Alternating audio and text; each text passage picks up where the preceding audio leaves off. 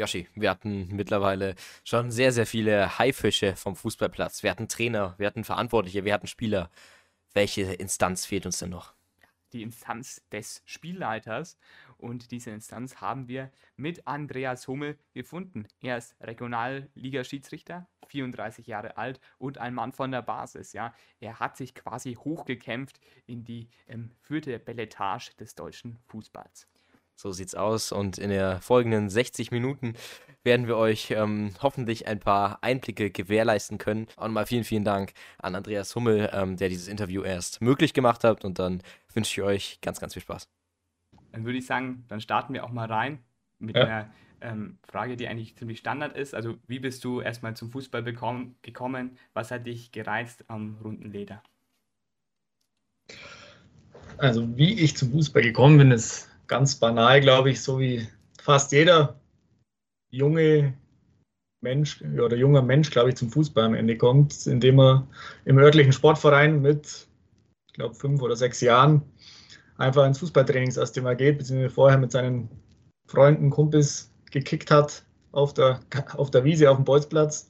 Und irgendwann wurde es dann doch professioneller haha, in Anführungsstrichen, sondern man hat halt das Ganze mal in einer Vereinsstruktur begonnen, hat das Kicken angefangen in der damaligen F-Jugend in meinem Heimatverein beim TSV Betziger und hat da so die ersten Schritte mit einem ja, ordentlichen Fußball begonnen und sich da so ja, durchgekämpft. Und irgendwann bin ich dann, beziehungsweise ist nicht ganz durch Zufall tatsächlich, zur Schiedsrichterei gekommen, da mein Papa bereits seit fast 40 Jahren Schiedsrichter ist. Mhm. Und ich als kleiner Bur sozusagen schon immer manchmal bei den Spielen dabei war, zugeschaut habe und mir immer gedacht habe, das wäre eigentlich ganz cool. Das möchte ich auch mal machen. Und tatsächlich war es dann 2004 soweit. Habe ich meinen Neulingskurs im Februar gemacht. Und ja, bin faktisch seit 2004 dann Schiedsrichter. 2004 warst du wie alt? Da war ich gerade, ja, wo das losging, gerade so 14 Jahre alt. Okay, krass. Und wie hat dann so deine Familie drauf reagiert? Also ich meine, das ist jetzt ja nicht so das klassischste Hobby, dass man dann auf einmal vom, ähm, auf den Schiri umsteigt. Ja, also mein, durch das, dass meine Familie sehr fußballbegeistert schon immer mhm. war, also mein Papa auch, der hat neben der Schiedsrichterei aktiv Fußball gespielt und mit Mannschaften trainiert, mich selber auch trainiert, mein Bruder trainiert. Also das, die Fußballliebe ist in der Familie groß, deswegen war das gar kein Thema, das war eher große Unterstützung von Anfang an da. Und ja, mein Papa hat es, glaube ich, schon ziemlich gefreut. Der war auch bei allen Spielen in den Anfangsjahren immer mit dabei. Da war ich ja noch recht jung, da musste mich dann auch jemand fahren. Mhm. Der war gleichzeitig auch gleich der erste Coach, wie man heutzutage den Beobachter oder Unterstützer des Schiedsrichters von außen nennen würde. Der hat jedes Spiel mit mir dann auch intensiv analysiert und ja, versucht, mich da ein bisschen weiterzuentwickeln. Und gleichzeitig habe ich aber auch immer noch Fußball gespielt mhm. und das parallel sozusagen gemacht, was auch, glaube ich, einem Schiedsrichter grundsätzlich gut zu Gesicht steht, wenn er ein bisschen Erfahrung mit dem runden Leder hat und ein bisschen ein Gefühl dafür bekommt, wie Spieler denken, wie, warum passiert vielleicht manches auf dem Fußballplatz, wie es dann tatsächlich passiert. Deswegen habe ich auch noch, zumindest bis 18, bis zur A-Jugend, noch aktiv mit Fußball gespielt. Denkst du, dass das irgendwie, also ich meine, wenn du gleichzeitig noch Schiri bist, hat das irgendwie deine Mannschaft, hattest du dann tolle Spitznamen oder irgendwie sowas? Ich stelle mir das gerade so vor, da hat man seine Jungs und der eine ist Schiri. Ähm, oder bist du dann auch manchmal mehr im Clinch gekommen zu Schiedsrichtern oder eben nicht, weil du mehr das Verständnis hattest? Oder wie kann man sich das vorstellen? Ähm, ich würde tatsächlich sagen, dass ich eher für mehr Verständnis bei meiner Mannschaft sorgen konnte mhm. und auch ein besseres Verhältnis zu den Schiedsrichtern während des Spiels pflegen konnte, weil man sich natürlich, man bewegt sich da immer auf einer lokaler Ebene, also in der Regel in den Klassen, wo wir Fußball gespielt haben, war das schon so, dass die Schiedsrichter aus der eigenen Schiedsrichtergruppe einen gepfiffen haben im Jugendbereich. Und durch das, dass man die gekannt hat und natürlich als Schiedsrichter schlussendlich auch irgendwo einen Zusammenhalt pflegt, hat es eher zu einer guten und besseren Kommunikation auf dem Platz geführt, als dass wir dadurch mehr im Clinch gelegen hätten oder irgendwelche Nachteile dadurch befürchten müssen, weil ich mich gegenüber den Schiedsrichtern so daneben benommen hätte oder denen als junger Nachwuchsschiedsrichter den Erfahrenen erklären hätte wollen, wie man dann wirklich richtig pfeifen kann. Okay. Also, du hast ja vorhin auch gesagt, du hast die Spiele dann auch zusammen mit deinem Vater analysiert. Mhm. Ähm, aber wie kommt es dann auch zustande, dass man dann, sage ich mal, in höhere Ligen aufsteigt? Wie wird dann auch deine Arbeit als Schiri dann auch vom Verein wertgeschätzt? 2008 hast du dann laut Transfermarkt dann, sage ich mal, das erste Mal B-Junioren-Bundesliga gepfiffen. Wie kommt man dann ähm, dahin? Ähm, tatsächlich war es zu der damaligen Zeit so, dass man eben mit, den ersten Jahren als Schiedsrichter, also 2004 angefangen, man bekommt seine ersten Spiele, die waren zu der Zeit im Jugendbereich logischerweise. Ich war so 14 Jahre, dann hat man C-Jugend, D-Jugend. Dann, wenn die Spiele funktioniert haben, dann B-Jugend, A-Jugend mal gepfiffen und so nach einem halben Jahr, glaube ich, war es damals, habe ich dann mal das erste, zweite Mannschaftsspiel gepfiffen. Und dann hat man irgendwo innerhalb der Schiedsrichtergruppe schon erkannt, über den Lehrwart, auch über den Obmann, hm, der pfeift vielleicht gar nicht so schlecht. Dann geben wir dem doch mal vielleicht nochmal ein fordernderes Spiel in einer höheren Jugendklasse oder in einer nochmal höheren Herrenspielklasse, also A-Klasse, Kreisklasse. Und das hat auch funktioniert. Und dann haben sie mich 2006 in die Kreisliga nominiert war damals noch ohne Assistenten und da, ab dem Zeitpunkt gab es dann quasi neutrale Beobachtungen von anderen Schiedsrichtergruppen. Die haben sozusagen für das Spiel, das ich in der Kreisliga dann gepfiffen habe, einen Beobachter ausgesendet, mich benotet und ich hatte am Ende des Tages tatsächlich dann auch in dem ersten Jahr gleich so gute Noten, dass ich den Aufstieg in die Bezirksliga geschafft habe. Ja, also kann man schon sagen, dass das ganz klar leistungstechnisch geht. Also wenn du, du wirst jedes Spiel benotet, quasi, genau. oder? Kann man sowas sagen? Und dann also, wird das zusammen addiert und dann. Genau, also in, die, in dem Fall wird es dann zusammen addiert. Ich glaube, zur damaligen Zeit war es vielleicht auch ein Tick weit auch das Erkennen von Talenten, auch ein starker Faktor, der im Vordergrund immer noch stand, wo ich auch der Meinung wäre, dass das heute noch gerade in den unteren Klassen ein ganz wichtiger Faktor sein muss weil, wenn man ehrlich zurückblickt oder auch mit jetzt in die Spiele reinschaut, wo junge Schiedsrichter pfeifen mit 15 oder 16 Jahren oder vielleicht auch mit 18 oder 19 Jahren, wenn man ein, zwei Jahre Schiedsrichter ist, dann ist es ganz natürlich, was natürlich ist, dass auf dem Platz auch mal ein, Fehler passiert. Und da sind wir zum Glück, glaube ich, mit dem jetzigen Bewertungssystem schon einen, weiten, einen großen Schritt in die richtige Richtung gekommen, was früher ja oftmals schon einen stark, starken Fokus auf Einzelszenen gegeben hat. Und wenn man dann in einem Spiel zwar 90 Minuten gut gepfiffen hat, aber die eine Szene vielleicht falsch bewertet hat, hat man dann eine schlecht, ziemlich schnell eine schlechte Note bekommen. Und dann waren die ganzen anderen 89 Minuten vielleicht in einem Spiel für die Katz. Und so gehen natürlich dann auch mal ganz schnell Talente verloren, weil die dann auf der Strecke bleiben mit einer schlechten Note, weil die ja ins Gesamtranking einfließen. Hm. Und was sind dann. Ja. Ja, genau. Ähm, und was sind dann so, also wenn du sagst, das sollte eben nicht bewertet werden oder nicht so stark, was sind dann so andere Bewertungen? Die Pfeiftechnik, also wie man auf bestimmte Reaktionen reagiert oder was sind dann so die Parameter? Ich glaube, in den jungen Jahren ist es aus meiner Sicht als Schiedsrichter oder für die Bewertung von Schiedsrichter ganz, ganz wichtig, dass die Basics passen. Ist die Zweikampfbewertung gut? Stimmen die persönlichen Strafen? Stimmen die Regelkenntnis von einem Schiedsrichter? Und wenn so dieses Grundsatz, wenn einer von sagen wir, 240 Entscheidungen 239 richtig trifft, mhm. dann ist das eigentlich schon ein sehr gutes Zeichen, dass der Schiedsrichter vielleicht ein gewisses Talent hat, für dieses Hobby, dass er ein bisschen weiterkommt und dass er dann vielleicht mal einen Elfmeter, warum auch immer, vielleicht nicht richtig entschieden hat. An dem kann man arbeiten, dass man in einzelnen Situationen vielleicht nicht die richtige Entscheidung getroffen hat. Aber wenn dann der Rest des ganzen Spiels, also wenn die Mannschaft über 90 Minuten eigentlich mit allen Entscheidungen bis auf einer mit dem Schiedsrichter in jungen Jahren zufrieden waren, dann ist es schon eine gute Basis für die weitere Arbeit. Und, aber das ist natürlich dann auch immer sehr leicht mal kurz dahergesagt, weil natürlich der Anspruch immer für alle Beteiligten natürlich da ist. Und normal, natürlich sollten 100% der Entscheidungen passen, richtig sein, aber mhm. da ist der Schiedsrichter nicht viel anders wie der Fußballspieler. weil der Fußballspieler schafft es in der Regel auch nicht, als Pendant von zehn Pässen zehn zum eigenen Mitspieler zu bringen. Als Vergleich, also auch ein Spieler macht über 90 Minuten mal irgendeinen Fehler. Hat, der hat meistens nur den Vorteil, dass halt vielleicht noch zehn Kollegen da sind, die den ausbügeln. Den, dieses Fangnetz hat natürlich ein Schiedsrichter aufgrund seiner Rolle nicht. Er hat vielleicht noch Assistenten dazu, die ihm manchmal helfen können, retten können. Aber am Ende sind wir natürlich in vielerlei Hinsicht schon unseres eigenen Glückes Schmied. Okay. Aber wenn man jetzt quasi, jetzt quasi in, in, der Phase ist eines ähm, jungen Schiedsrichters, der steigt dann ja irgendwann auch mal in die Berufstätigkeit ein. Ähm, was war dann auch bei dir persönlich gerade wichtig und was denkst du, was auch im Generellen wichtig ist, dass man den Spagat quasi zwischen dem Hobby, sage ich jetzt mal, Schiedsrichter mhm. sein und dem Beruf ordentlich hinbekommt? Ich glaube, am Ende geht es da schlussendlich immer ein bisschen um das Thema Priorisierung, Fokussierung, was ist einem wirklich wichtig.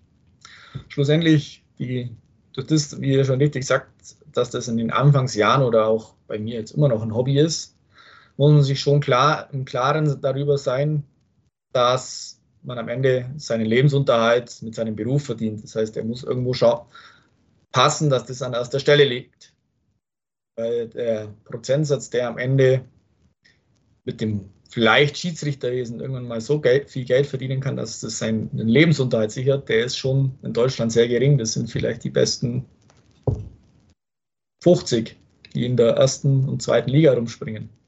Aber alle anderen haben natürlich eigentlich den Fokus auf ihr Berufsleben. Aber und dann muss man sich für sich eigentlich, glaube ich, überlegen, als Schiedsrichter, als junger Schiedsrichter, wenn ich wirklich was erreichen will, muss ich Prioritäten setzen. Also es funktioniert halt irgendwann nicht mehr, zum Beispiel wie bei mir auch damals, muss man sich entscheiden, will ich weiter Fußball spielen oder will ich, weil ich gerade die Chance erkenne, im Schiedsrichterwesen was erreichen. Und für mich war dann ganz klar, ich muss mit dem Fußballspielen aufhören, das passt zeitlich nicht mehr zusammen und habe halt den Fokus auf die Schiedsrichterei gelegt. Also am Ende geht es auch um Priorisierung und so wie fast überall im Leben, wenn ich irgendwo was erreichen will, muss ich mich halt auch dem Thema ganzheitlich nach Möglichkeit verschreiben. Ja. ja. Ähm, also es ist schon ein großes, ja, ein großes Aufgebot. Denkst du, man, man kann es einfach vergleichen, sozusagen, Schiedsrichterei und dann letztendlich die, das eigentliche Fußballspielen? Sind es zwei gleichwertige Hobbys von der, vom, vom Sportlichen her, auch athletisch und auch zeitlich? Ich würde sagen, zeitlich definitiv. Ich glaube, also man kann es wenn man es versucht, zu, mit, miteinander zu vergleichen, dann ist es schon, es sind unterschiedliche Sportarten in gewisser Hinsicht, mit anderen Belastungen, mit anderen Fokusthemen, aber schlussendlich ist es zeitlich definitiv vergleichbar. Ich würde sogar sagen, in vielerlei Hinsicht ist die Schiedsrichterei oftmals noch zeitlich deutlich anspruchsvoller weil ich gerade, wenn ich dann in diese Spielklassen komme, wo, sag ich mal, so ab der Verbandsliga durchaus aufwärts, also ab Landesliga, Bayernliga, Regionalliga, ist es gerade in jungen Jahren auch durchaus ganz normal, dass ich am Wochenende zwei bis drei Spiele habe. Also ich habe von mir aus am Freitag bin ich Assistent in der Bayernliga, am Samstag pfeife ich noch eine Landesliga als Schiedsrichter und bin am Sonntag vielleicht nochmal Assistent in der Bayernliga oder in der Regionalliga oder pfeife noch ein Bezirksligaspiel.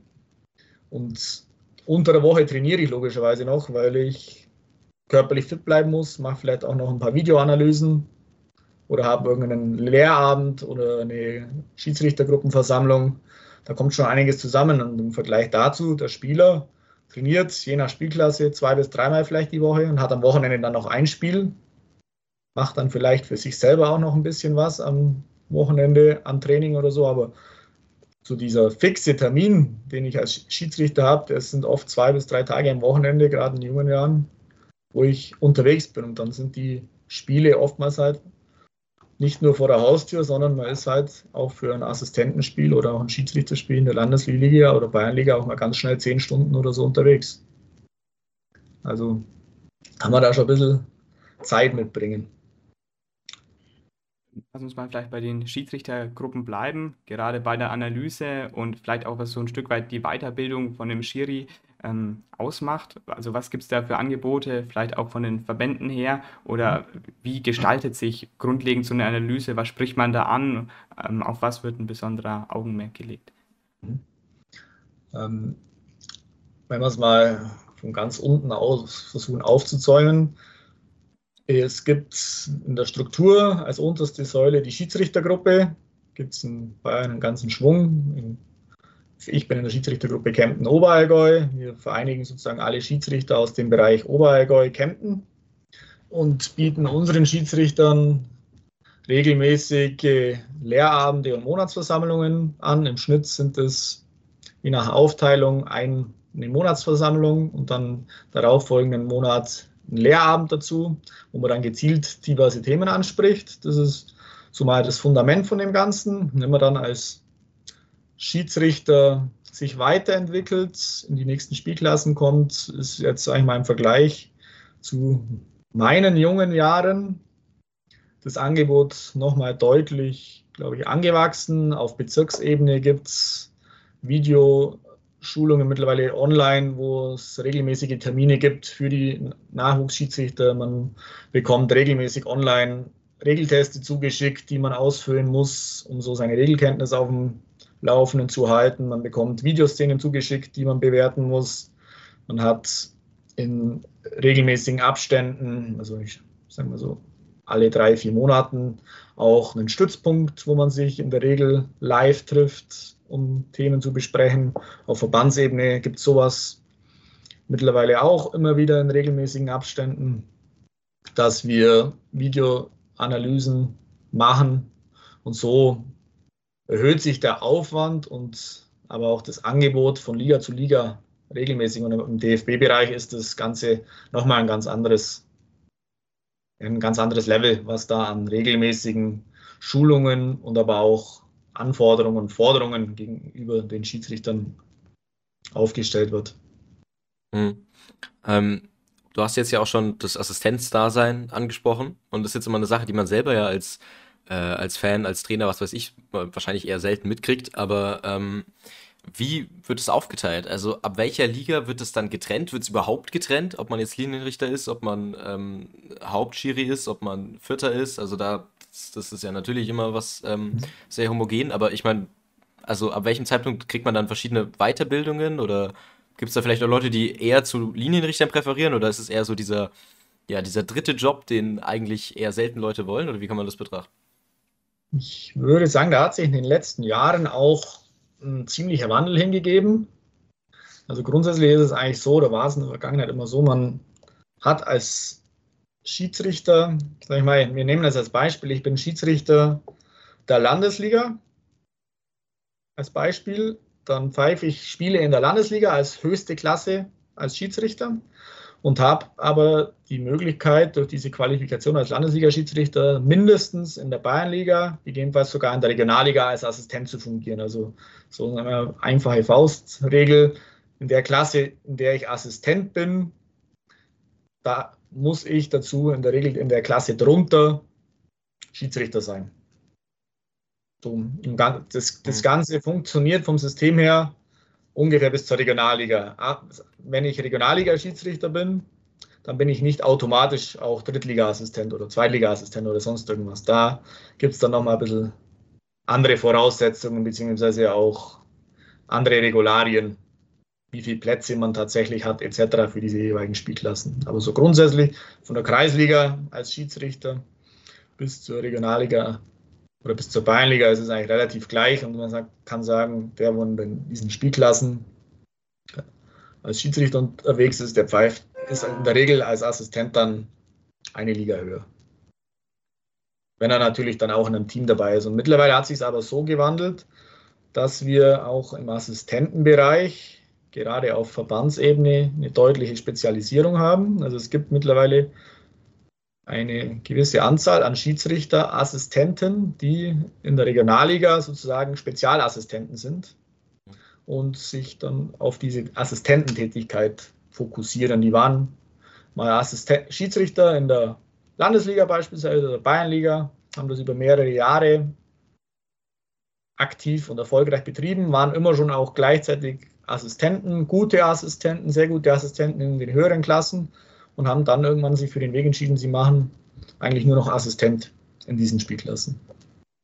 Genau, also die Möglichkeit gibt es mittlerweile, gibt es auch in den Klassen darunter, forciert man mittlerweile immer stärker auch von Verbandsseite. Im DFB-Bereich gibt es das auch schon länger, dass man Spezialassistenten aktiv fördert und fordert und auch benennt, dass man eben für die zweite Liga oder für die erste Liga Leute, die entweder in diesen Klassen gepfiffen haben oder sie aufgrund von anderen guten Leistungen in den jeweiligen Klassen hervorgehoben haben, dass die eben dieses Spezialassistententum innehaben. Genau. Also da hat sich ein deutlicher Wandel in den letzten Jahren ergeben.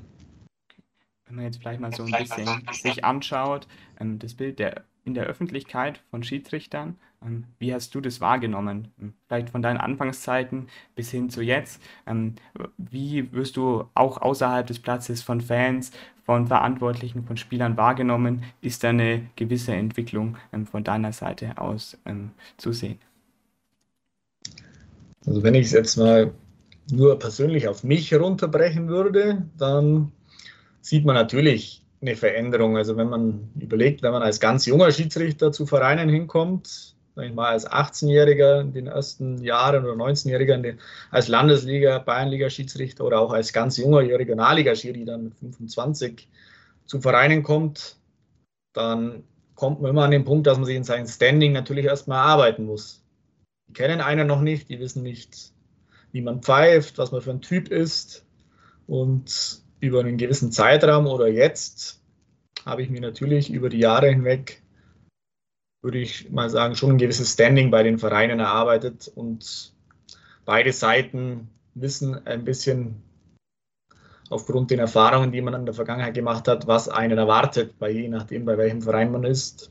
Die Verantwortlichen kennen einen, man kennt die Verantwortlichen und ich würde schon sagen, dass wir in den oberen Spielklassen innerhalb Bayerns schon auch eine große Wertschätzung und großen Respekt gegenüber den Beteiligten von, von beider, beiderseits erfahren. Aber schlussendlich ist das Thema natürlich schon so, glaube ich, dass sich in den vergangenen Jahren oder auch seit ich Schiedsrichter bin, allgemein auf den Sportplätzen eine, ein gewisser Wandel sich einfach eingestellt hat. Also da was man, glaube ich, in der Gesellschaft wahrnimmt, überträgt sich natürlich auch irgendwo in, auf die Sportplätze schlussendlich, auf die Stimmungen auf den. Sportplätzen. Also die Stimmung allgemein, sage ich mal, auch in den unteren Klassen, ich schaue mir da auch relativ viele Spiele immer wieder an, ist schon so, dass da eine gewisse Verrohung festzustellen ist. Das muss man, kann man, glaube ich, schon ganz klar so ansprechen, dass da oftmals die ja, einfachsten Benimmregeln oder der einfachste Respekt gegenüber Schiedsrichtern, aber auch gegnerischen Spielern, gegnerischen Zuschauern etc. in vielerlei Hinsicht verloren gegangen ist. Und dass die, der Ton durchaus immer rauer wird. Was man ja auch aufgrund diversen Themen in den vergangenen Wochen, Monaten, aber auch Jahren feststellen kann, weil es ja natürlich immer eine, mehr eine stärkere mediale Präsenz bekommt. Ja. Gibt es vom DFB oder generell von deinem Heimverein, wie auch immer, da Weiterbildungen zu dem Thema? Also Anfeindungen, wie geht man mit sowas um? Ähm, wir hatten ja leider jetzt das Thematik in der Türkei. Wird darauf reagiert, ähm, auch vom Verein her, oder muss man da das selbst in die Hand nehmen? Also ich glaube, da muss man sich ein bisschen, muss man voneinander trennen. Der Verein, also ich spreche, wenn ich von meinem Heimatverein spreche, dann spreche ich von dem Fußballverein, dem ich angehöre. Mhm. Der hat jetzt aber in der Praxis tatsächlich eigentlich nichts mit meiner Schiedsrichtertätigkeit zu tun. Die finden das, Schade. so ich sie kenne, gut und klasse, aber die konzentrieren sich natürlich auf ihr Fußballgeschäft. Und ich als Schiedsrichter bin dann natürlich organisatorisch, fachlich eher in der Schiedsrichtergruppe verwurzelt. Und in der Schiedsrichtergruppe versuchen wir uns schon immer wieder regelmäßig um solche Themen aktiv zu kümmern den Kollegen Tipps zu geben, den Kollegen Anleitungen zu geben, wie man mit gewissen Situationen umgehen kann. Und ähnliches passiert teilweise auch auf den Schulungen, die man dann von Verbandsseite aus hat. Also je nachdem, in welcher Liga man unterwegs ist, hat man auch mindestens einmal im Jahr zum Beispiel einen Lehrgang. Die finden in der Regel im Sommer statt. wo man in Präsenz in der Sportschule Oberheim sich trifft, die zwei Tage und dann diverse Themen miteinander bespricht. Und auch da waren auch natürlich gewisse gesellschaftliche Entwicklungen oder Entwicklungen, die man auf den Plätzen wahrnimmt, entsprechend reagiert und eine gewisse Richtlinie mitgegeben, wie man denn mit gewissen Themen umgehen soll, schlussendlich. Hm sich da mal vielleicht so ein bisschen hineinversetzt. Jetzt ein ganz plakatives Beispiel. Vielleicht man ist in irgendeiner unteren Klasse gerade, das ist ja auch das Sicherheitspersonal von Ordnern her jetzt nicht wahnsinnig hoch. Und dann gibt es mhm. irgendeinen um, ähm, Gast, der da jetzt wahnsinnig pöbelt und jetzt auch da mhm. einfach nicht damit aufhört und auch schon irgendwie versucht, irgendwie vielleicht das Spielfeld zu betreten, ein bisschen handgreiflich zu werden. Ähm, wie würdest du dann ähm, damit einfach umgehen?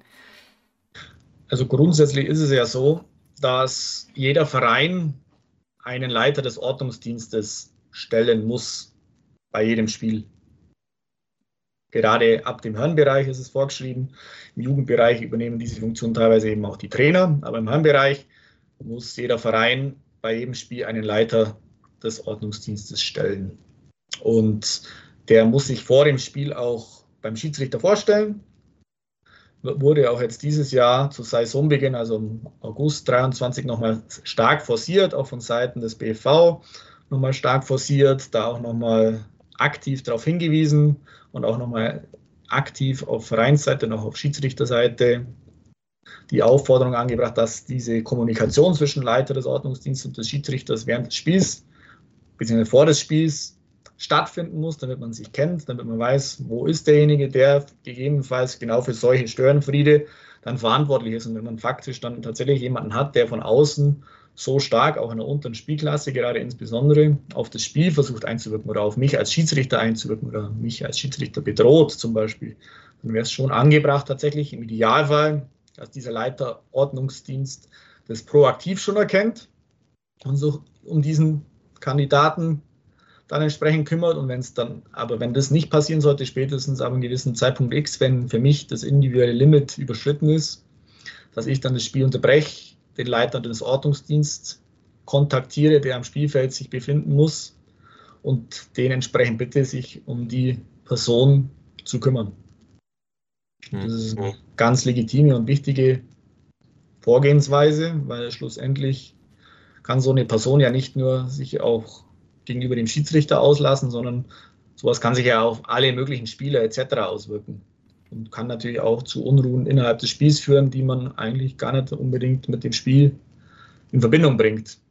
Und da kann man eigentlich immer auch nur an alle Leute appellieren. Am Ende ist es, ich sage mal banal gesagt, in den Klassen nur Fußball. Hm. Es, gibt, es ist für viele sicherlich ein Ventil, aber es ist nur Fußball. Es gibt sehr, sehr viele wichtigere Dinge auf der Welt, und ich sage mal ganz ketzerisch, in der Regel wird in der untersten, die obersten Spielklasse das eine Spiel nicht dafür entscheidend sein im Ligabetrieb, dass man auf absteigt oder sonst irgendwas, sondern oder auch nicht die eine Entscheidung in einem Spiel wird die entscheidende sein, sondern das ist immer ein Prozess, der in der Regel, je nachdem, wie viele Spiele man in der Liga hat, sage ich mal, in den unteren Klassen vielleicht nur 26, in den oberen 34 Spiele. Man hat schon sehr oft die Gelegenheit, die richtigen Weichen zu stellen. Da ist es nicht das eine Spiel oder die eine Entscheidung, die dann schlussendlich über Sieg oder Niederlage entscheidet. Hm. Im gesamten Saisonverlauf betrachtet. Gibt es, äh, also du, ich meine, so wie es sich jetzt anhört, ist das ja eigentlich relativ gut gelöst. Ähm, hättest du sonst noch irgendwelche Lösungsideen, wie man sowas ähm, eben proaktiv, wie du schon gesagt hast, ähm, ja, besser lösen kann, intern in den Verein, in der Kommunikation an sich. Ähm, weil, also wenn man sich das jetzt anschaut, das ist ja, wie du schon gesagt hast, eine zeitliche Entwicklung von ein paar, äh, vor zehn Jahren, was weiß ich, war einfach diese Anfeindungsrate extrem, extrem ähm, ja, niedriger, als es jetzt ist. Also da braucht man ja eigentlich gar nicht drüber das, zu diskutieren. Am Ende geht es, glaube ich, auch in vielerlei Hinsicht um gewisse Zivilcourage von allen. Also mhm. von wirklich allen, allen, die an einem Fußballplatz sich schlussendlich aufhalten, weil man kann ganz viele tolle Regelungen schaffen und auch Leiter des Ordnungsdienstes bestellen etc. Aber am einfachsten ist, glaube ich, auch, wenn einfach mal die Person, die neben so einem Störenfried steht, vielleicht mal einfach sagt, du, jetzt ist mal gut. Oder auch im Umkehrschluss sich mal selber die Frage stellen, jeder sich selbst, wie es sich für einen selbst anfühlen würde, wenn jetzt einfach von außen, wenn man irgendwo steht oder sag ich mal, man ist bei der Arbeit und da kommt von einer von außen und beleidigt einfach einen mal ganz kurz im Vorbeigehen und sagt entsprechende Worte, die man vielleicht selber nicht so toll findet, was, sich mit, was das mit einem auslöst, ob man das selber so gut finden würde. Also da, und das ist, wäre der Idealfall, wenn sich so ein Selbstreinigungsprozess aus, uns, aus der Gesellschaft heraus starten würde und dass wir alle ein bisschen sensibler wieder mit solchen Themen umgehen. Aber schlussendlich wird es am Ende so sein, glaube ich, wenn so ein Prozess nicht aktiv festzustellen ist, wird es immer mehr mit Restriktionen passieren und dann wird es wahrscheinlich so sein irgendwann, dass halt immer, ich weiß es nicht, vielleicht die Vereine dann die Leidtragenden sind, weil die entsprechende Geldstrafen, Sanktionen etc. bekommen, wenn es Problem nicht in den Griff kommt, bekommen wird. Und das wäre natürlich, glaube ich, der Worst Case, beziehungsweise dass für gewisse Spiele vielleicht gar keine Zuschauer mehr erlaubt werden oder sonst irgendwas, wenn es Wiederholungsfälle sind oder sowas. Aber das möchte ja schlussendlich keiner. Der Schiedsrichter ist der Letzte, wo sagt, wir wollen keine Zuschauer. Ganz im Gegenteil. Also uns macht es auch deutlich mehr Spaß, ob ich vor 1000 Zuschauern pfeife oder nur 50. Das muss man ganz klar sagen, weil wir es auch vor allem den Spaß an unserem Hobby machen und nicht, weil wir uns als Schiedsrichter zwanghaft in den Mittelpunkt stellen wollen oder in großer, auf großer Bühne den Zampano spielen möchten, sondern weil wir an und für sich eigentlich den Spaß am Spieleleiten haben und einen Beitrag zum Fußball, dass der Fußball funktioniert, dass der Fußball so attraktiv bleibt, wie er ist, schlussendlich geben möchten. Es gibt ja dann auch oft, oft dass dann immer wieder große mediale Kampagnen vom DFB zum Beispiel, haben ja mal Anton Stach und Nils Petersen mal ja. ein Spiel gepfiffen zum Beispiel. Ähm, wie bewertest du solche Aktionen? Sind es deiner Meinung nach reine PR-Aktionen oder haben solche Kampagnen auch eine nachhaltige Wirkung? Spannende Frage. Keine so einfache Antwort, glaube ich. Also schlussendlich im ersten Schritt sind sowas natürlich immer persönlich betrachtet gewisse PR-Aktionen, weil aber nur durch eine gewisse mediale Aufmerksamkeit bekomme ich das Thema überhaupt aufs Tablett und kann daraus versuchen, durch diese Aufmerksamkeit auch notwendige Maßnahmen einzuleiten und dann auch zu verfestigen.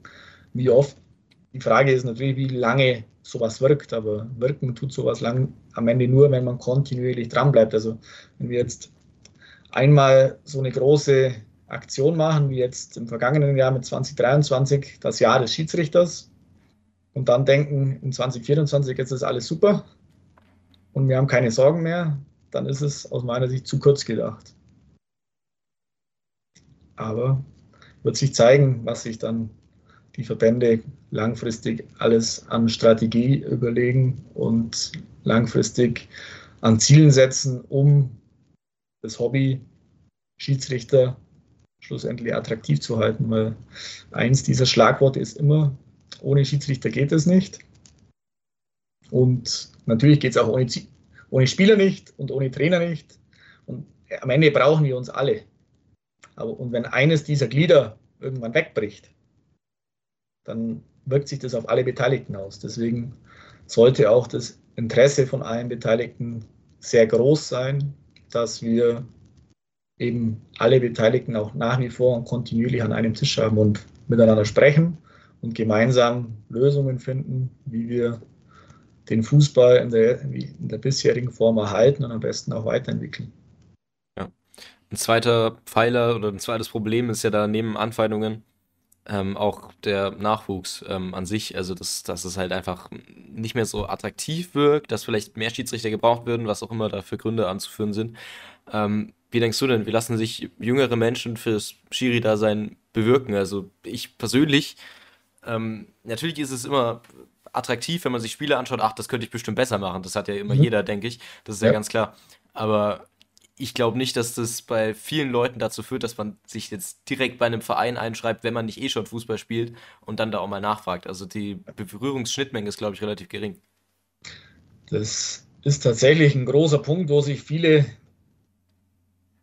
aus Bezirksverbandsgruppenebene, wo wir uns regelmäßig auch als Schiedsrichter Gedanken machen. Also ich bin auch stellvertretender Obmann bei mir in der Schiedsrichtergruppe in Kempten Oberallgäu wir machen uns auch immer wieder Gedanken, wie können wir Nachwuchs gewinnen. Und am Ende geht es natürlich um schlussendlich mediale Aufmerksamkeit für dieses Hobby zu finden, dann auch über aktive Vereinsarbeit in die Vereine reinzukommen, weil Besten und das Sinnvollste ist, wenn einer Schiedsrichter werden muss, der sollte irgendwie eine Berührung zum Fußball haben.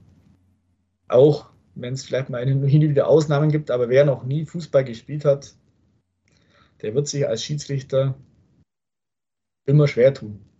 Also ich könnte jetzt als Beispiel sagen, wenn ich Eishockey-Schiedsrichter werden würde, hätte ich auch wenig Spaß daran wahrscheinlich, weil ich keine Ahnung von den Regeln habe und auch keine Ahnung, was die Spieler da tun.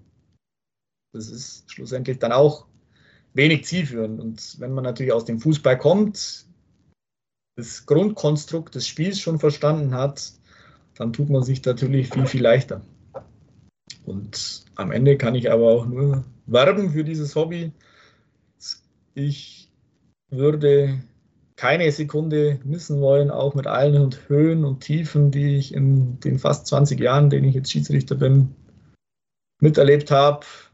Es gibt, glaube ich, wenig Hobbys, die so vielseitig herausfordernd sind, aber auch so vielseitig zurückgeben, die einen in der Persönlichkeit so sehr weiterentwickeln und schlussendlich auch neben der persönlichen Komponente auch immer die sportliche Komponente mit einbringen. Also ich habe alle möglichen Facetten eines sehr abwechslungsreichen und fordernden Hobbys ineinander vereint und habe auch, das ist vielleicht auch ein interessanter Aspekt auch für junge Schiedsrichter, die vielleicht mit 13, 14, 15 anfangen, durch die Spesenerhöhung, die letztes Jahr eingeführt wurde, auch ein schon ganz nettes Taschengeld, würde ich mal sagen, das mir ja, durch das Leiten der Spiele am Ende relativ einfach zugute kommt. Also ich kann da nur zurückblicken, wenn ich mit 13, 14, 15 Jahren die ersten Spiele geleitet habe.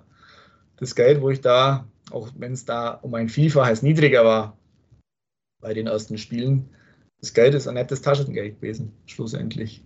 Wo man sich ein bisschen was dafür, dazu verdienen konnte, um dann sich ja die eine oder andere Kleinigkeit zu leisten, die man sich sonst vielleicht nicht so leicht leisten hätte können. Und das ist eigentlich mit einem Hobby.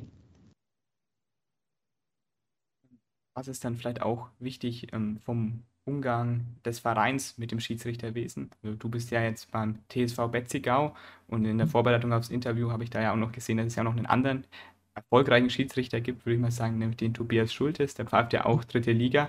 Also was macht anscheinend der TSV Betzigau jetzt als nicht weltbekannter Verein, sage ich jetzt mal anscheinend gut, dass man da zwei Schiedsrichter hat, die schon mal auf jeden Fall in hohen Ligen pfeifen? Das ist eine spannende Frage tatsächlich. Also Tobias Schultes ist einer meiner besten und längsten Freunde tatsächlich. Wir haben auch damals gleichzeitig mit der Schiedsrichterei angefangen und eben beim TSV Betziger, unserem Heimatverein. Und war vielleicht eine Mischung aus Glück, Zufall und ja, hat zusammengepasst. Und deswegen haben wir uns da auch gegenseitig über die Jahre hinweg ziemlich stark einfach auch gepusht, um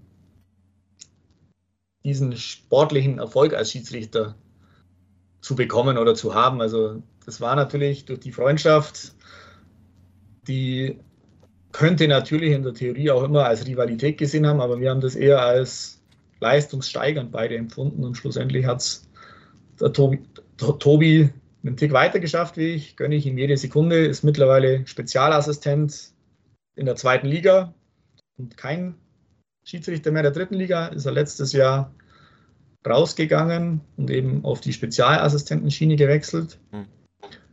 Und ja, der TSV Betziger hatte zur richtigen Zeit eben das richtige, ich glaube, ein Stück weit Glück. Und wir sind, dienen natürlich immer wieder ein bisschen als Vorbilder, um vielleicht den einen oder anderen Jungen anzusprechen.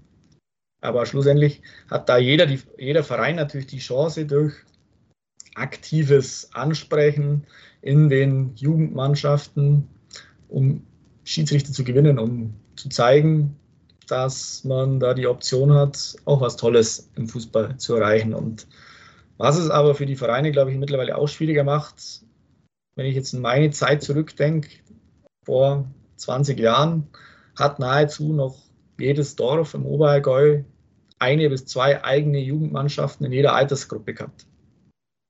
Also ein viel größerer Pool an jungen Sportlern, älteren Sportlern, die für solche potenziellen Hobbys auch zur Verfügung stehen. Jetzt, wenn man das heutzutage anschaut, man sieht, ich weiß nicht, wie das in, bei euch in Franken ist, aber wahrscheinlich auch ähnlich. Es gibt immer mehr Spielgemeinschaften, in den Jugenden gibt es immer mehr Spielgemeinschaften von Dörfern, auch jetzt im Herrenbereich. Mein Heimatverein ist auch mit dem Nachbarverein mittlerweile ähm, zusammengeschlossen, deswegen ich pfeife auch seit 1.1.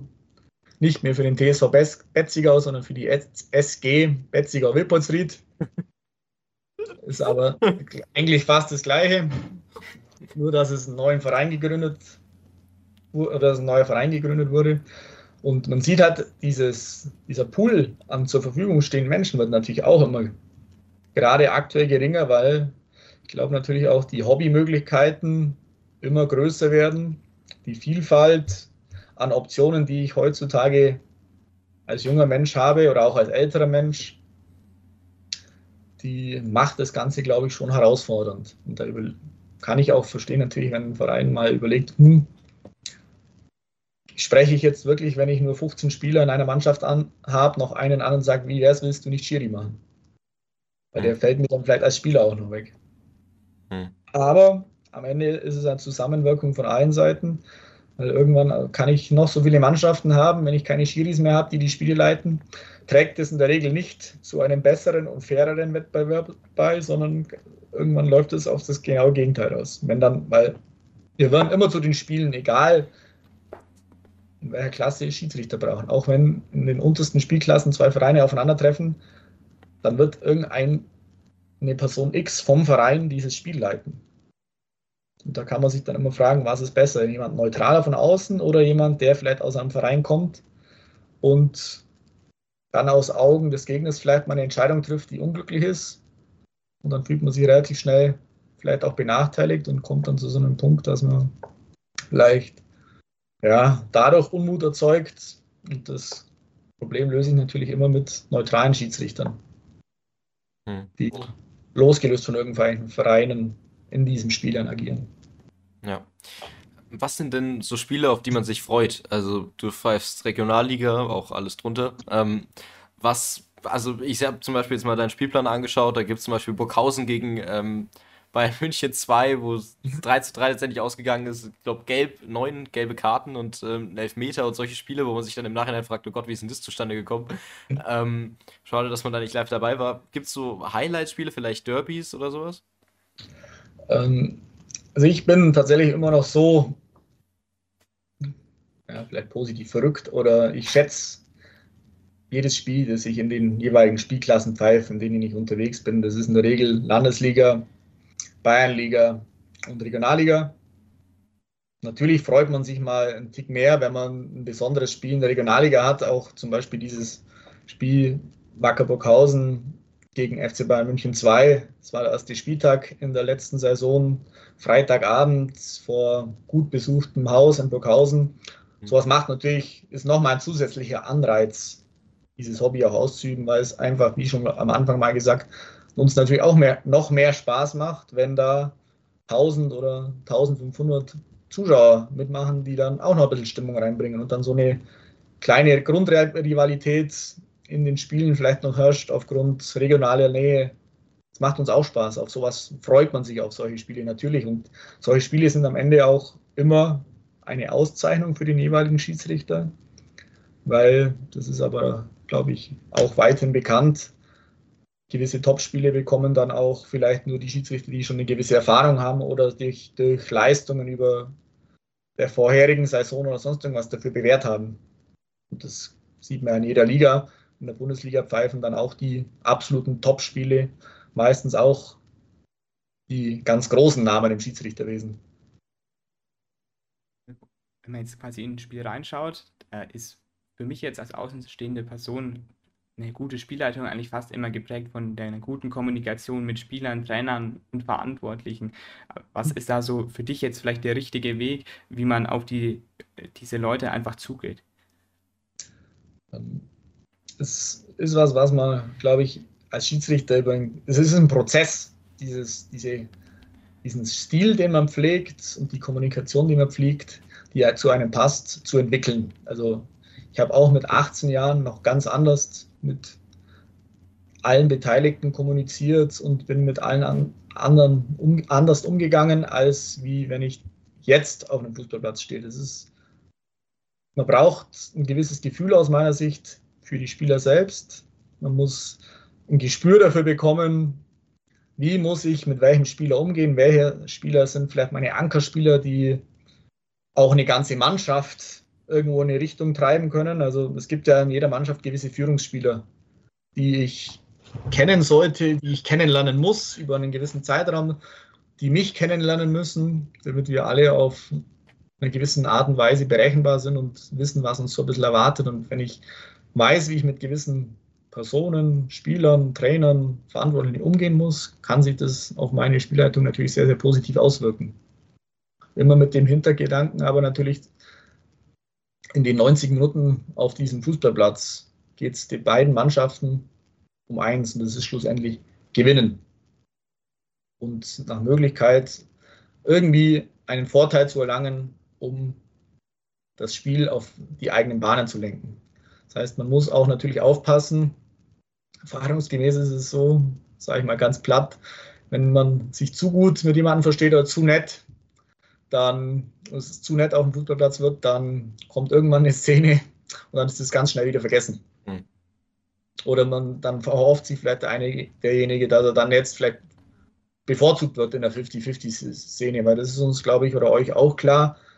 Auf dem Fußballplatz wird es nie alle Szenen geben, die schwarz und weiß sind. Also wir werden immer in gewissen Szenen, gerade im V-Spielbereich, so einen Restinterpretationsspielraum haben. Oder eine Schiri sagt, oh, das ist für mich schon faul.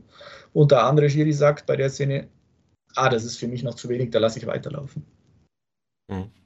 Diesen Spielraum versuchen natürlich alle Beteiligten irgendwo auch ein bisschen auszureizen und auszuloten. Wie weit kann ich gehen? Was kann ich mir bei Schiri X und was kann ich mir bei Schiri Y erlauben und leisten? Hm. Hi, hier der Janis aus dem Schnitt.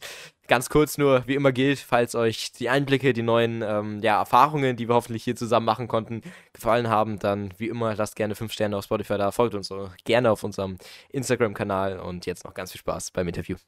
Was gibt's denn, du hast jetzt so ganz viel generell erzählt, was kannst du denn jetzt aus deiner, ja, wirklich 20 Jahre Erfahrung ähm, so für Geschichten erzählen? Also ich kann mir schon vorstellen, dass da so ein paar Kuriositäten mit dabei waren. Also gerade eigentlich, wenn wir zur Regionalliga spielen von Fürth gehen, ist es eigentlich immer ähm, ja, sehr slapstickhaft und nicht so wirklich ähm, professioneller Fußball manchmal. Ähm, Gibt es denn da so Geschichten, die du erzählen kannst, vielleicht auch negative Geschichten? Ähm, habe ich mir tatsächlich vor unserem Podcast auch mal ein bisschen Gedanken gemacht, was ich so die letzten Jahre eigentlich alles erlebt habe. Mhm. Mir ist dann tatsächlich gleich mein erstes Regionalligaspiel nochmal in den Sinn gekommen. Was lustigerweise tatsächlich Kräuter für zwei ah. gegen PSV Buchbach war. Am 15.08.2015. Mhm. mhm. Und natürlich hat man vor so einem Spiel eine gewisse Nervosität. Man kennt zwar die Mannschaften irgendwo durch das, dass man als Assistent unterwegs war, aber man denkt sich eigentlich noch nichts. sondern das Spiel ist gut angelaufen und dann so nach glaube ich, knapp 20 Minuten eigentlich eine, im ersten Schritt total, ja, nicht offenkundig extreme Szene. Weiß ich noch wie heute. Es kommt ein langer Ball in Richtung vierter Tor. Der Torwart kommt rausgelaufen, hechtet den Ball entgegen, so ein, ich sage mal, ein bisschen in Superman-Manier und will den Ball wegfausten. Der Buchbacher Stürmer kommt nachgelaufen, sieht es, will über den Torwart drüber springen und Torwart trifft den Ball, Stürmer springt drüber, trifft den Torwart aber unabsichtlich, unterstelle ich ihm ganz bewusst tatsächlich, habe ich im Spiel damals auch so entschieden und trifft ihn aber am Kopf. Und der Torwart hat dann, als ich schon dran war, eine riesen Platzwunde. Also war dann eine Mordsszene auf dem Platz relativ ruhig abgehandelt, aber am Tag danach, weiß ich auch noch gut, es war ein Sonntag, habe ich dann auf einmal gegen Nachmittag von einem Nachbarn eine WhatsApp-Nachricht bekommen, hey du, schau mal, dein, Bild, dein, dein erstes Spiel in der Regionalliga und gleich bist du in der Bildzeitung. Und dann war auf Bild.de groß gestanden, Horrorfaul bei Kräuter für zwei. Oh, nein. Genau, und dann war mal so zwei, drei Tage richtig Stimmung. weil man das Spiel, also man hat das, diese Szene dann sehr isoliert betrachtet, hat da alle möglichen Parallelen zu irgendwelchen Uraltgeschichten gezogen. Man hat dann eine Parallele mal kurz gezogen zu diesem Ewald Lienen-Foul, wo man ihn, vielleicht habt ihr das im Kopf, wo man ihn mal damals, in, ich glaube, in den 70er Jahren den Oberschenkel bei einer Grätsche aufgeschlitzt hat und lauter so Geschichten. Und das war damals für den Spieler von Buchbach ziemlich krass. Der hat da ziemlich was abbekommen. Und Gott sei Dank ist dem vierter Torwart nach OP etc. auch alles soweit gut ausgegangen, was ich damals noch weiß und mitbekommen habe. Und das ohne größere Schäden, glaube ich, wenn das heute noch auch so stand ist. Damals war es so glimpflich ausgegangen, aber da schaut man dann erstmal schon nicht schlecht als ganz junger Schiri, wenn das erste Spiel gleich mal so endet. Ja. Auch dazu, weil das im Spiel für alle Beteiligten gar kein Thema war. Man hat das abgehandelt, das Spiel lief ganz ordentlich zu Ende und dann einen Tag danach auf einmal knallt sage ich mal vorsichtig. Genau, das ist natürlich dann schon ein Kuriosum, das man nicht alle Tage erlebt. Und ich kann auch sagen, als Schiedsrichter, in der Regel ist es, oder es ist eigentlich nie unser Ziel, dass irgendwo unser Name auftaucht. Weil ja. so ist es leider in dem Geschäft, das ist auch allen, glaube ich, bewusst. Wenn der Name des Schiedsrichters irgendwo aktiv benannt wird, dann meistens nicht, weil er so gut war, sondern weil irgendeine strittige Entscheidung oder Fehlentscheidung oder vermeintliche Fehlentscheidung getroffen wurde und irgendeine der Parteien be sich benachteiligt fühlt.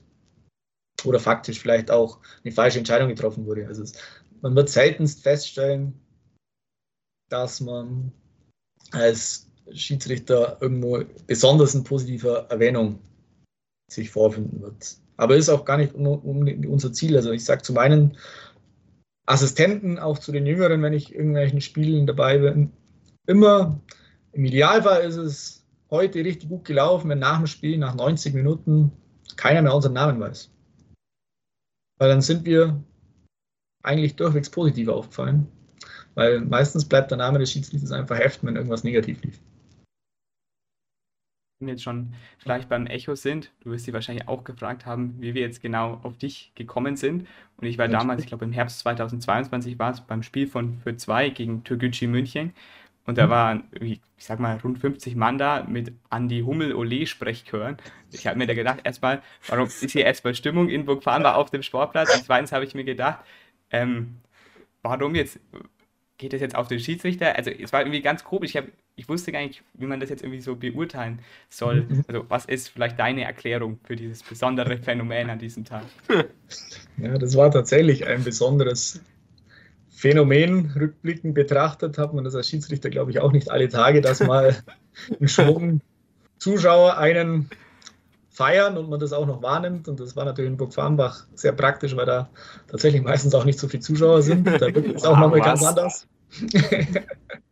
Aber schlussendlich war es so, dass mein Heimatverein, beziehungsweise der neu gegründete Verein, die SG Wilpertsried oder Betziger Wilpertsried, ihren traditionellen Fußballausflug gemacht haben. Und das Ziel war an dem Tag Nürnberg. Und die hatten zu Anbeginn, also ich hatte da auch vor mitzufahren eben und an dem Wochenende eigentlich zuerst mal nicht zu pfeifen, das war dann mit dem Organisator habe ich da mal gesprochen, was sie denn machen wollen und so und dann haben sie gesagt, ja normal schaut man halt irgendwo mal Fußballspiel an und schaut dann und danach, in dem Fall war es Team Nürnberg, was ist da in der Nähe oder was kann man sonst anschauen, ob man mal Eishockey anschaut oder sonst irgendwie in die Richtung. Und jetzt war an diesem Wochenende aber Länderspielpause. Das heißt, mhm. nahezu kein Fußball rundherum. Und ich habe mir das dann mal angeschaut und geguckt und dann habe ich gesehen, ja, eigentlich das einzige Spiel in der näheren Umgebung ist tatsächlich Kräuter für zwei gegen Türkgücü München. Und dann habe ich mit dem ausgemacht, ihr fahrt dahin, wir sagen es keinem. Ich fahre tatsächlich extra zu dem Spiel. Bin dann auch eben nicht, habe dann auch noch kurzfristig abgesagt, was nicht so unbedingt so viel Beifall von meinem Bruder und einem meiner besten Kumpels gegeben hat, weil die eigentlich fest damit gerechnet haben, dass ich bei dem Ausflug mitfahre. Und war dann eben schon so weit im Voraus eingetaktet, dass ich dieses Spiel pfeife. Und mit meinen Assistenten eben und die Jungs einfach ein Fußballspiel anschauen. Die Info hatten die auch tatsächlich alle bis sie am Spiel waren. Ja, wir fahren da Richtung Nürnberg hoch und dann schauen wir uns dann Fußballspiel an und alles weitere folgt dann. Und die wussten tatsächlich auch nicht bis zum Ankunft, dass ich da Schiedsrichter bin. Und das fanden sie natürlich dann noch viel witziger und haben das dann zum Anlass genommen, ausnahmsweise mal den Schiedsrichter zu supporten in diesem Spiel. Was, ja, glaube ich, allen Beteiligten irgendwo auch ein Schmunzeln abgenommen hat. Und ja, war ein cooles Erlebnis. Lebt man nicht alle Tage, macht einen irgendwo auch stolz, wenn mal der Heimatverein tatsächlich zuschaut und dem Ganzen ja, so einen Rahmen gibt. Das muss man schon sagen. Das hat schon außergewöhnliche Züge gehabt und hat mega viel Spaß gemacht. Und das Spiel lief grundsätzlich am Ende auch gut. Und das ist schlussendlich immer noch das Wichtigste, dass die Spiele gut laufen. Und die, wenn die Nebenthemen dann auch noch so gut sind, ist das schon was Außergewöhnliches und richtig Tolles. Sehr gut. Sehr gut. Ähm, ähm, ja, nach diesem, ja, nach diesem äh, humorvollen, humorvollen Einschub, Einschub ähm, ähm, reden wir mal ein bisschen über was Ernsthaftes. Äh, WEA. Äh, Werf ich jetzt mhm. einfach mal so in den Raum. So in den Raum. Mhm. Äh, äh da reden wir gerade im Podcast sehr oft drüber, Freund oder Feind. Ähm, ich glaube, also als Schiedsrichter unseren Podcast anzuhören, ist echt ein bisschen ah, kritisch. Ähm, aber inwiefern siehst du da Verbesserungsbedarf? Ich weiß auch, dass es bei Schiedsrichtern da sehr, sehr äh, diverse Meinungen gibt. Ähm, oder willst du es abschaffen? Wie, wie sie. Einfach erzähl mal. Also, ich glaube, da muss man mit zwei Blicken drauf schauen, schlussendlich. Hm. Einmal, wenn ich jetzt ein reiner Fußballfan aus reiner Fußballfan-Sicht würde ich sagen, lieber Tatsachenentscheidungen auf dem Platz, ob falsch oder richtig, das ist völlig nebensächlich. Wenn Tor, dann Tor, wenn Abseits, dann Abseits und ganz einfach das Spiel halten. Dass das in der heutigen Fußballwelt oder im vor allem bezahlten Fußball nicht mehr so funktioniert, steht völlig außer Frage. Deswegen muss man sich von dem Gedanken, glaube ich, einfach lösen, weil ich sage jetzt mal meine persönliche Meinung dazu, schlussendlich sind die vor allem ersten und zweiten Ligen, die Mannschaften dort, mehr Wirtschaftsunternehmen als Fußballvereine und Wirtschaftsunternehmen wollen irgendwo eine gewisse Sicherheit, eine gewisse Planbarkeit und natürlich möglichst viele Unberechenbarkeiten oder potenzielle Fehlerquellen reduzieren. Und das tut der Video Assistant Referee definitiv. Also das Risiko durch Einzelentscheidungen in einem Spiel X benachteiligt zu werden, beziehungsweise dass halt einfach Fehlentscheidungen getroffen werden, was ja auch schlussendlich dazugehört, wird durch den Video Assistant Referee für alle Beteiligten massiv reduziert.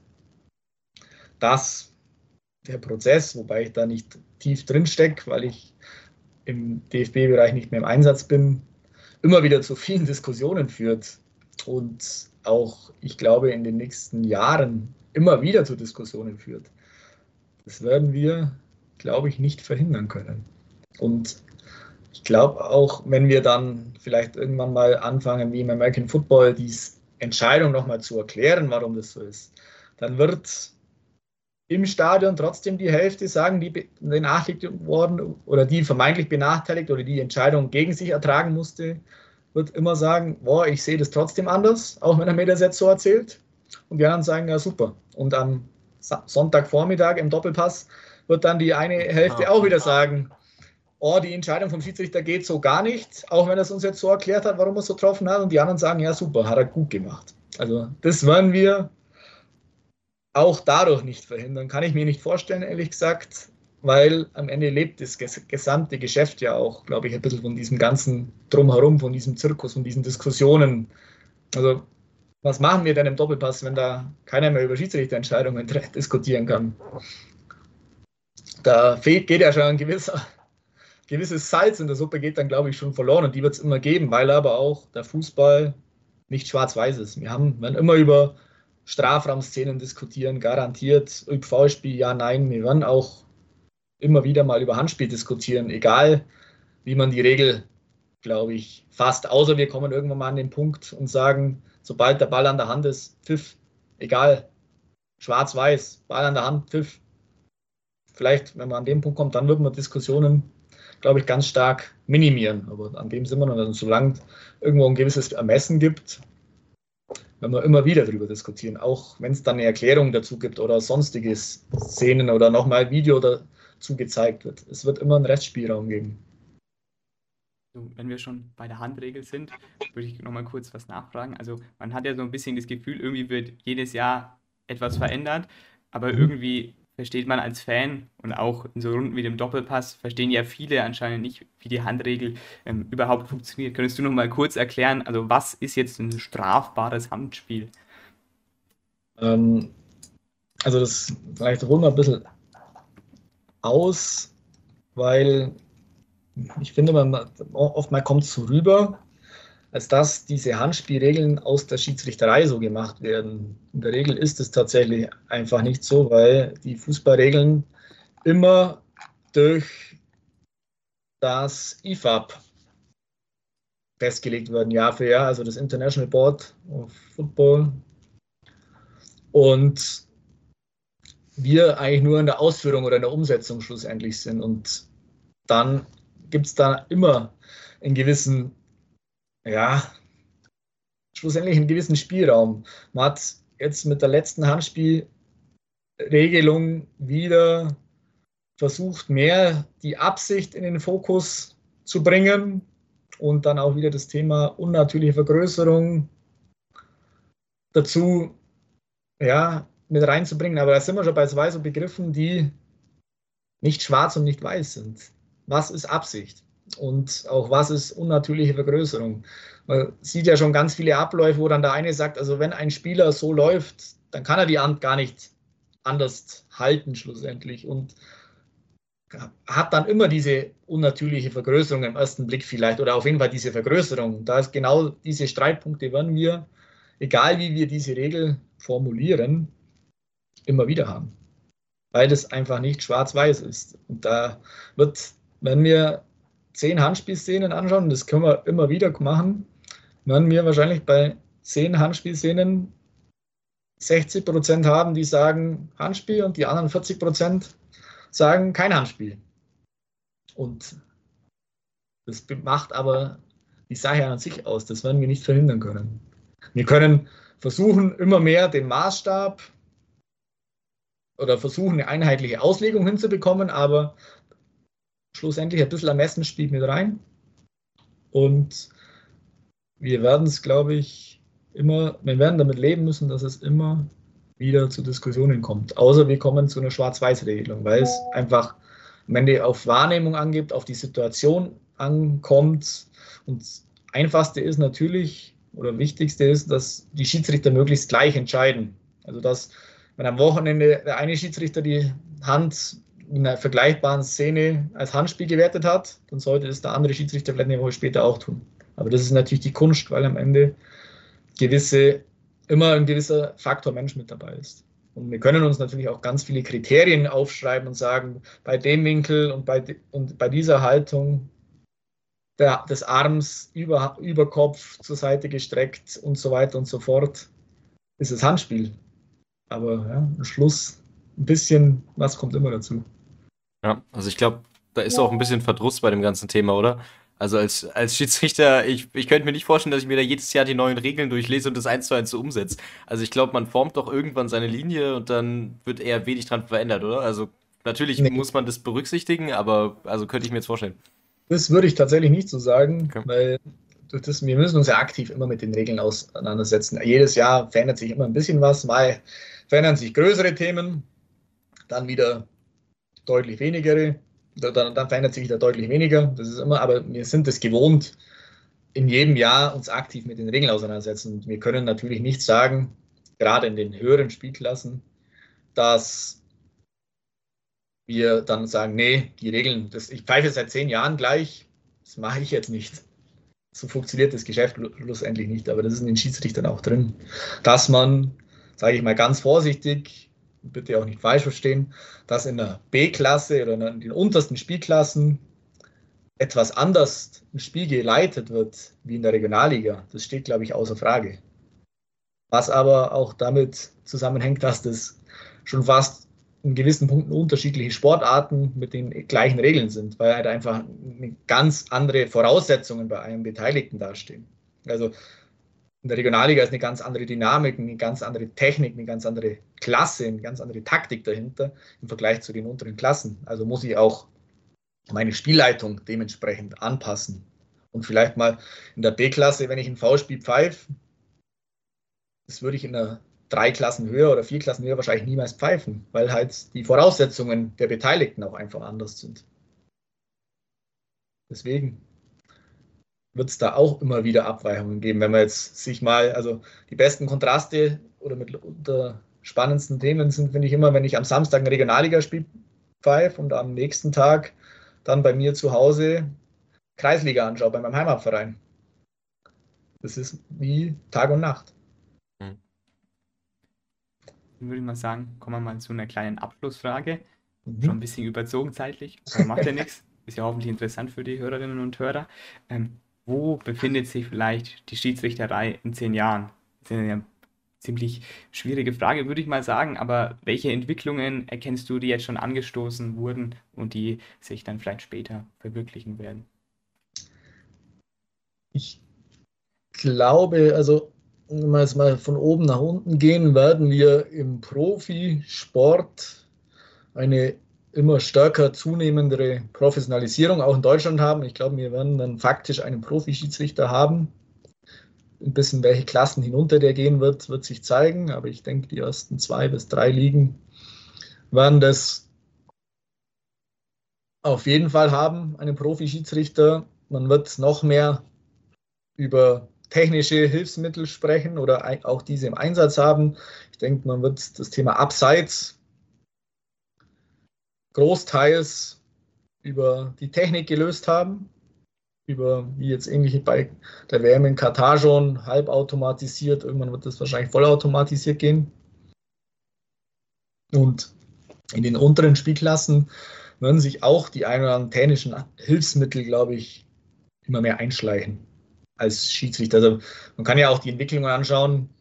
Vor fünf bis zehn Jahren, also sagen wir mal, vor zehn Jahren ist in der Regionalliga noch kein Schiedsrichter eigentlich mit Headset rumgesprungen.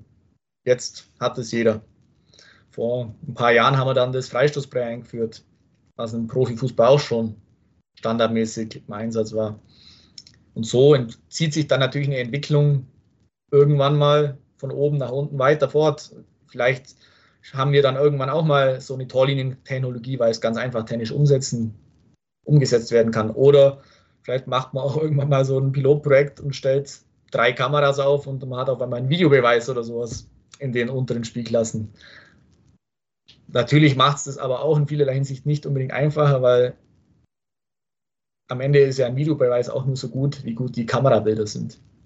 Und wenn ich eine Einstellung habe, kann das manchmal helfen, aber manchmal, das seht ihr bestimmt auch, wenn ihr mal dann auf BVTV ein Spiel anschaut und die Kameraeinstellung nicht so gut ist, dann sieht man da auch genau gar nichts vielleicht. und dann bringt mir der Videobeweis auch relativ wenig. Also da wird sich immer was tun. Und wir werden, glaube ich, auch immer wieder über Regeländerungen sprechen. Es wird immer Themen geben, die dem Fußball weiterentwickeln. Und was ich mir vielleicht wünschen würde tatsächlich für den Profifußball, dass sie sich an den Regelungen in Bayern ein bisschen ein Vorbild nehmen, was das Thema Unsportlichkeiten, Spielverzögerungen, Ball wegschießen, Ball wegtragen etc. angeht, sind wir in Bayern, glaube ich, auf einem sehr, sehr guten Weg. Das merkt ihr bestimmt auch, wenn ihr Spiele in der Regionalliga oder so anschaut. Nach dem Pfiff geht da keiner mehr zum Ball und trägt den weg oder spielt den weg. Wenn man mal ein Bundesligaspiel, Zweitligaspiel anschaut, nach einem Pfiff des Schiedsrichters, wie viele Stationen so ein Ball mal ganz schnell ab, ja, abgeht, da ist teilweise besseres Passspiel wie im laufenden Spiel. Ja. Also da könnte ich, glaube ich, der Profifußball sich tatsächlich von den Amateuren ein bisschen was abschauen. Ja. Okay, ja, perfekt. Dann vielen, vielen Dank für deine Zeit. War mega interessant. Ähm, ich hoffe, euch natürlich auch. Und ähm, ansonsten, wenn du nichts mehr hast, werden wir auch durch mit unseren Fragen. Ich bin auch soweit durch. War cool, spannende Erfahrung. Vielleicht hören wir uns ähm, irgendwann nochmal wieder. Mal sehen, ja. vielleicht kommen wir mal vorbei bei ja. einem Kreisliga-Topspiel. So, Okidoki. Okay. Servus. Tschüss. Ciao. Ciao.